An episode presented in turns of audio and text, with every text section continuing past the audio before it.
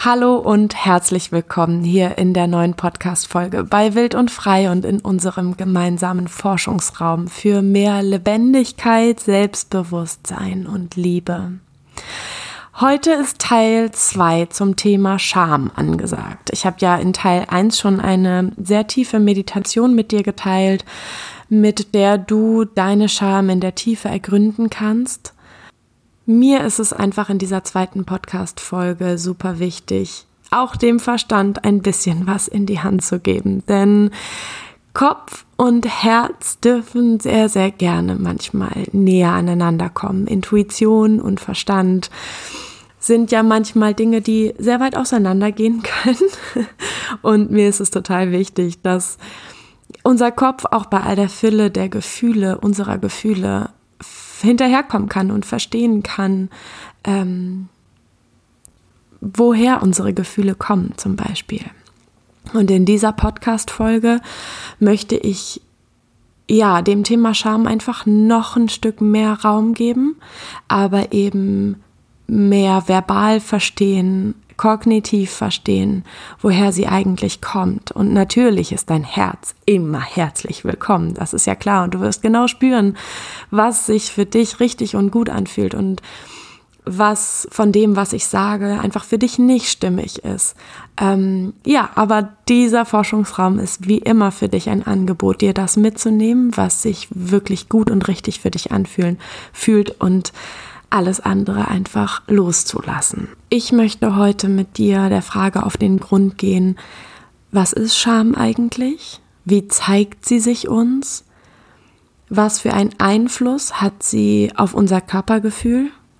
Und welchen Einfluss hat Scham auf unser Fühlen, Denken, Handeln?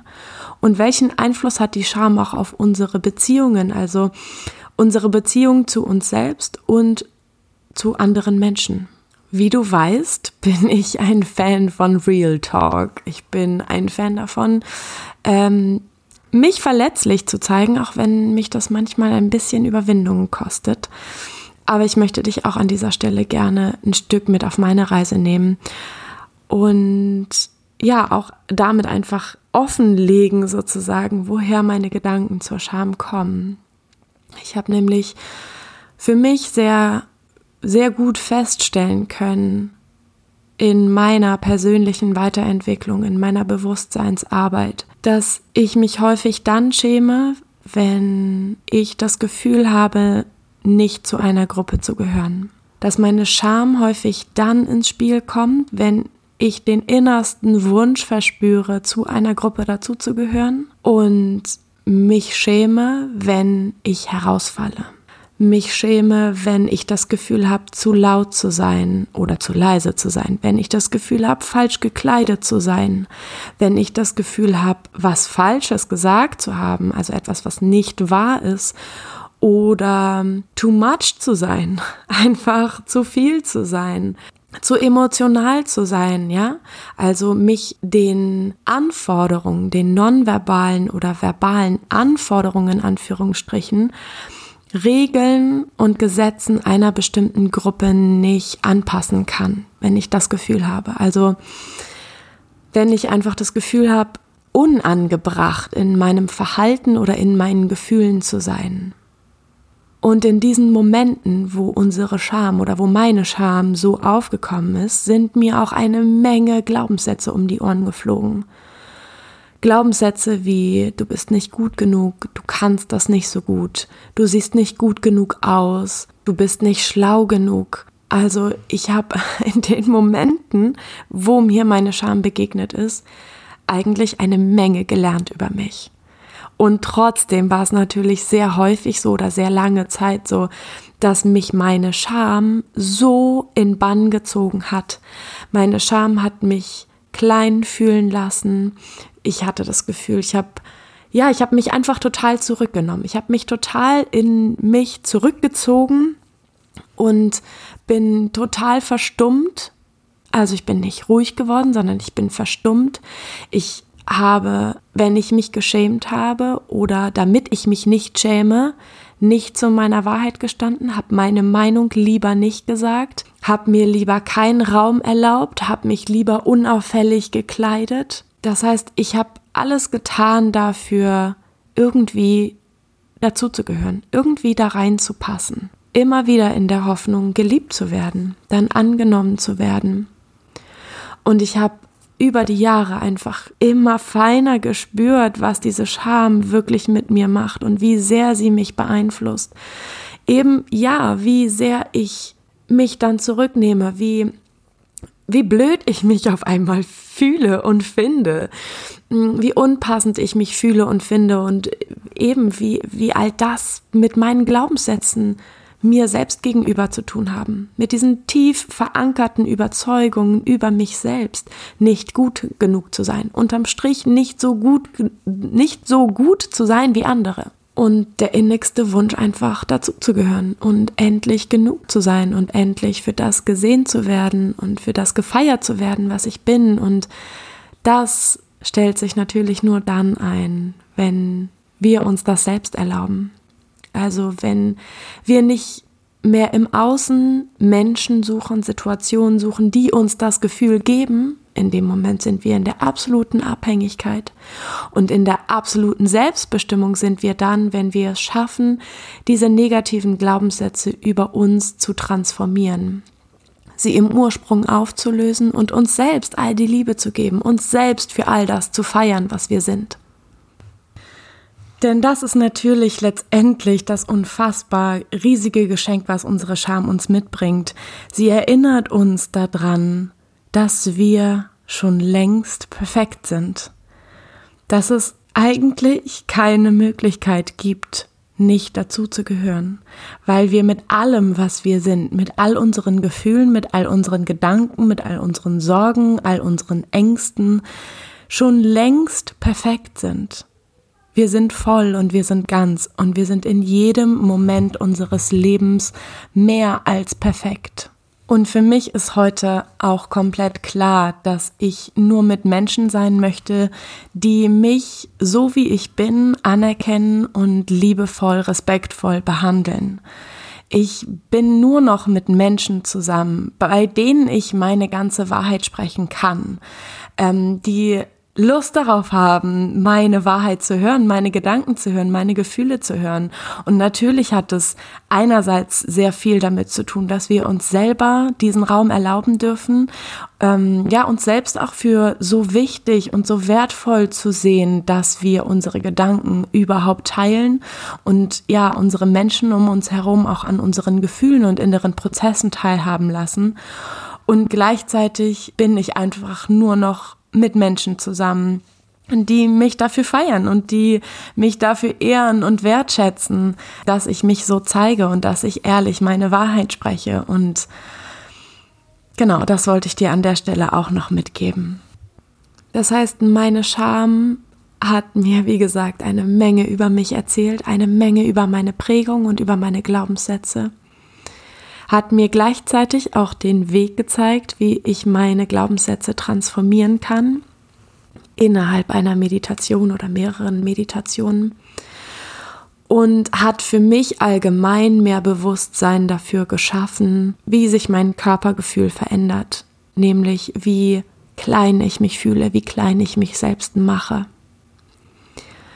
Und in dem Moment, wo ich mich so klein mache und mich verbal und emotional so zurücknehme, entferne ich mich zum einen von mir selbst, von meiner Kraft, von meiner Wahrheit, von meiner Lebendigkeit und natürlich in dem Moment auch von den Menschen, die um mich herum sind. Auch da ist es wie als würde der Kontakt einfach abbrechen und als würde etwas Unauthentisches dazukommen. Denn ich habe ja versucht, immer wieder versucht, dazuzugehören und habe mich angepasst. Und in dem Moment, wo ich nur darauf bedacht bin, mich anzupassen und irgendwie dazuzugehören, bin ich nicht ganz ich selbst und steck ja so viel von meiner Kraft, von meiner Power, von meinem Leuchten, von meinen sprudeligen Gedanken und von meinem Feuer einfach zurück und schluck so, so, so viel herunter, was eigentlich raus möchte. Und ich, ja, habe mich einfach immer wieder klein gemacht und in diesem Kleinmachen und mich zurücknehmen und mich anpassen, habe ich den Kontakt zu mir verloren, zu meinem wahren Körpergefühl, zu meiner wahren Anbindung auch zu meiner Seele und natürlich in dem Moment auch zu den Menschen um mich herum. Denn nur dann, wenn wir mit uns in einem guten Kontakt sind, können wir auch in einem guten, wahren, echten, authentischen Kontakt mit den Menschen um uns herum sein. Und vielleicht kennst auch du Situationen, in denen du dich schämst.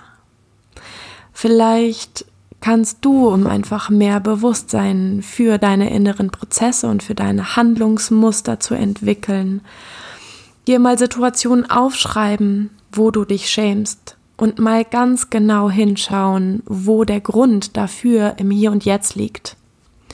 Du weißt, ich bin ein Fan davon, ähm, bei der Wurzel anzupacken und im Ursprung zu gucken, womit unsere Scham zu tun hat. Aber manchmal hilft es uns, ganz im Hier und Jetzt zu bleiben und zu gucken, was hat dazu geführt, dass ich mich schäme, welcher innere Glaubenssatz stand dahinter, welche Angst hatte ich und dann hilft uns manchmal das Sammeln dieser kleinen Situationen oder größeren Situationen im Hier und Jetzt, um das Bild größer zu machen, um erstmal sozusagen die ganzen Puzzlestücke zusammenzulegen, damit dann am Ende ein größeres Bild entsteht und damit dann daraus ähm, ja für dich auch der Ursprung viel, viel klarer wird. Für mich gibt es da nämlich immer zwei Wege. Ich habe begonnen mit diesem Teil 1 zum Thema Scham mit einer Meditation, um direkt total tief zu gehen und direkt zum Ursprung zu kommen. Manchmal ist es aber so, dass es uns der Alltag einfach nicht möglich macht, direkt mal eben kurz zu meditieren und dann auch noch zu so einem super heftigen Thema, wo es um dann noch um den Ursprung gehen soll. Ja, also um tiefste Schmerzen, um tiefste Trauer unserer Kindheit, der da ja manchmal bei hochkommt. Und manchmal hilft es uns erstmal ganz in Ruhe im Hier und Jetzt diese Situation zu beobachten. Und ja, wie gesagt, einfach einen Zettel und einen Stift zu nehmen und einige Situationen aufzuschreiben, wo du Scham gespürt hast oder wo Scham aufkommen könnte, potenziell, und mal genau ganz langsam zu gucken, warum eigentlich, an welcher Stelle eigentlich genau. Und ja, wie gesagt, dann zu schauen, welcher Glaubenssatz steht dahinter, welches Gefühl begleitet mich, ähm, was bräuchte ich in dem Moment auch, um mich nicht zu schämen. Was bräuchte ich vom Außen, was brauch, bräuchte ich vom Innen. Und genau, dann dieses Puzzle einfach immer größer werden zu lassen, um dann irgendwann bei der Frage anzukommen, wo habe ich mich das erste Mal in meiner Kindheit geschämt oder die ersten Male? Wie wurde da auch mit mir umgegangen? Ähm, häufig wurden wir ja auch als Kinder selbst beschämt in dem Moment, wo wir ausgelacht wurden für das, was wir gesagt oder gemacht haben oder sogar bestraft wurden. Ähm, unsere Kindheit hat eigentlich für mich immer immer, immer mit Persönlichkeitsentwicklung zu tun oder immer dann, wenn wir uns selbst besser kennenlernen wollen, kommt unsere Kindheit einfach immer mit ins Spiel. So ist meine Erfahrung. Und trotzdem können wir im Hier und Jetzt einfach unfassbar viel machen. Und ja, auch dafür sorgen, dass wir auch im Hier und Jetzt und Tag für Tag bewusster sind. Hier ist gerade ein Hubkonzert von meinem Fenster. Ähm, bewusster sind im Hier und Jetzt und uns einfach ja auf den Weg zurück zu uns machen.